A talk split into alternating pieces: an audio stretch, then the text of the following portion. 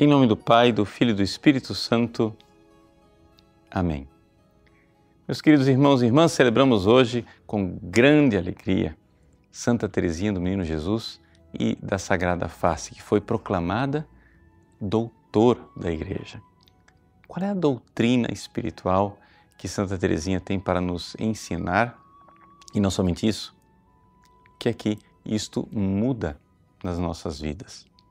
Veja, Santa Teresinha do Menino Jesus vivia numa época em que a espiritualidade da França e de muitos lugares estava marcada pelo jansenismo. O que é, que é o jansenismo? O jansenismo é uma heresia onde é, a justiça divina é, se manifesta com muita clareza e, portanto, Deus, que é justo, tem poucos eleitos. Portanto, é uma porção pequeniníssima da humanidade que será salva e aqui a predeterminação de Deus faz com que a humanidade, no fundo, no fundo, seja uma massa damnata, ou seja, uma grande massa de pessoas condenadas ao inferno, quando somente alguns poucos heróicos e grandes santos é que irão para o céu. Essa é a heresia do jansenismo. Pois bem, Neste ambiente é tão avesso à misericórdia de Deus e tão marcado pela justiça divina, Teresinha, sem ter tido aulas de teologia e sem ter tido um diretor espiritual, recebeu uma revelação divina. Como aconteceu esta revelação divina? Bom, em primeiro lugar, se você for olhar na vida de Santa Teresinha do Menino Jesus, até o Natal dos seus 13 anos de idade, 13 para 14 anos, em 1886, ela era uma menina virtuosa, mas era uma menina desestruturada interiormente. Ela viveu é, uma doença de somatização que foi curado por um sorriso de Nossa Senhora, mas depois logo caiu em seguida numa doença dos escrúpulos também foi curada, e finalmente uma hipersensibilidade, onde ela chorava e depois chorava por ter chorado. Mas no Natal daquele ano, Santa Teresinha é tocada pela graça e ali começa, ela mesma usa essa expressão, a dar passos de gigante. E ali ela começou a descobrir uma realidade, que é a realidade da misericórdia de Deus. Isso aconteceu de forma bem específica quando ela recebeu a permissão especial no mês de maio de comungar com mais frequência. E naquelas comunhões frequentes, Santa Teresinha então viveu, experimentou aquilo que Jesus diz no Evangelho de São Mateus no capítulo 11: Eu vos louvo, Pai, eu vos bendigo, porque escondeste estas coisas para os sábios entendidos e as revelastes aos pequeninos.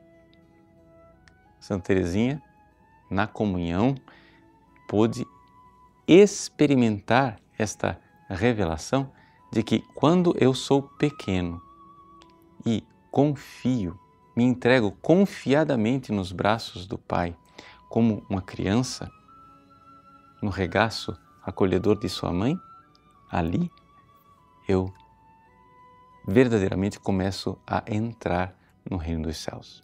O reino dos céus é revelado aos pequeninos. Isso quer dizer o seguinte, de forma bastante concreta, que os soberbos não irão conhecer Deus. Deus resiste aos soberbos. Lúcifer, Lúcifer era um anjo muito inteligente, muito dotado na sua natureza angélica, mas a sua soberba fez com que ele jamais conhecesse Deus. Lúcifer jamais verá Deus face a face.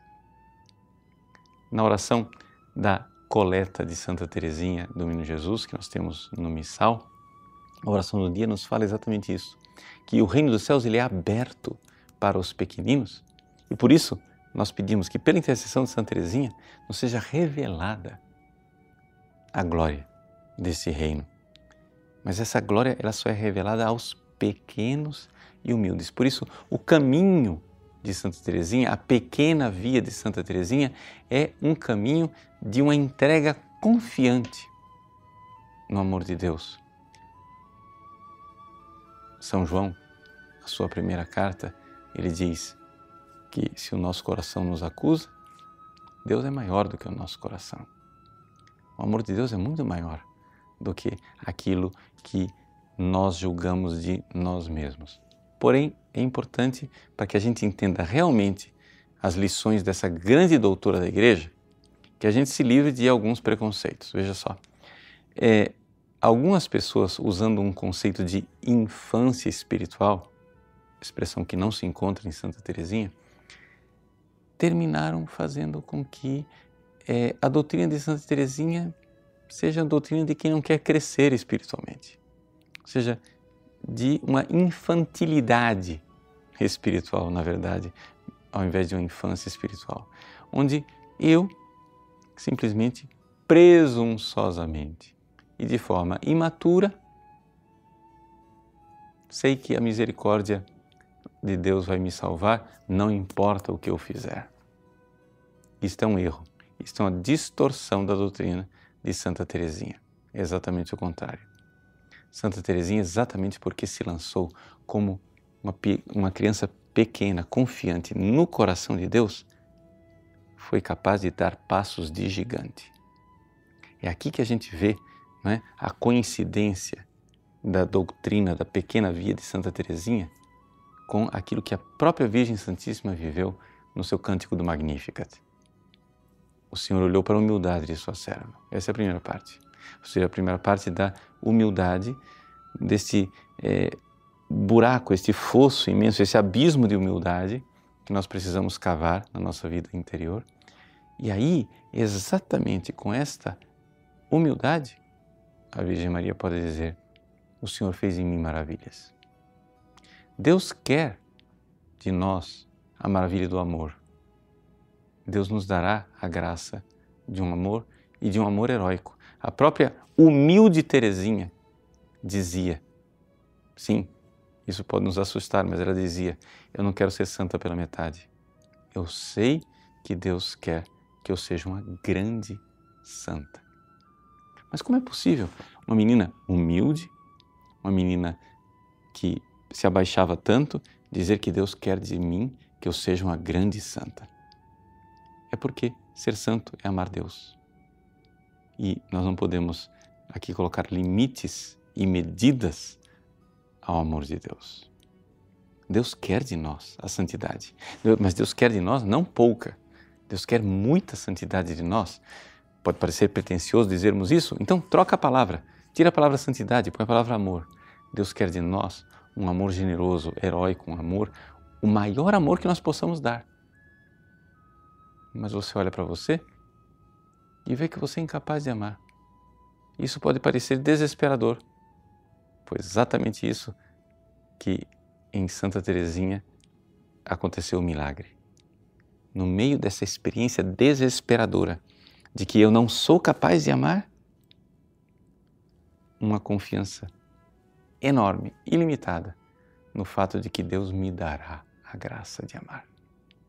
Mesmo quando eu olho para dentro de mim vejo a evidência do contrário. Mesmo quando olho para dentro de mim e vejo que a minha natureza não dá conta disto. Mas se eu continuar, se eu perseverar na vida de oração, se eu perseverar na vida generosa de entrega, se eu perseverar odiando os meus pecados e abraçando a misericórdia divina, se eu perseverar nesta luta em que eu verdadeiramente vou sendo transformado por dentro, mesmo que isso seja sofrimento, mesmo que isso seja cruz, mesmo que isso seja dor, a graça de Deus dará o seu fruto. Sim Deus esconde esta doutrina dos soberbos. Mas se você continuar humilde, batendo no peito e confiando, você verá. Deus terá compaixão e dará a você a graça de amar e amar de forma extraordinária. Que no dia de hoje as rosas da graça de Deus venham no seu jardim e frutifiquem em frutos de amor para a glória de Deus. Em nome do Pai, e do Filho, e do Espírito Santo. Amém.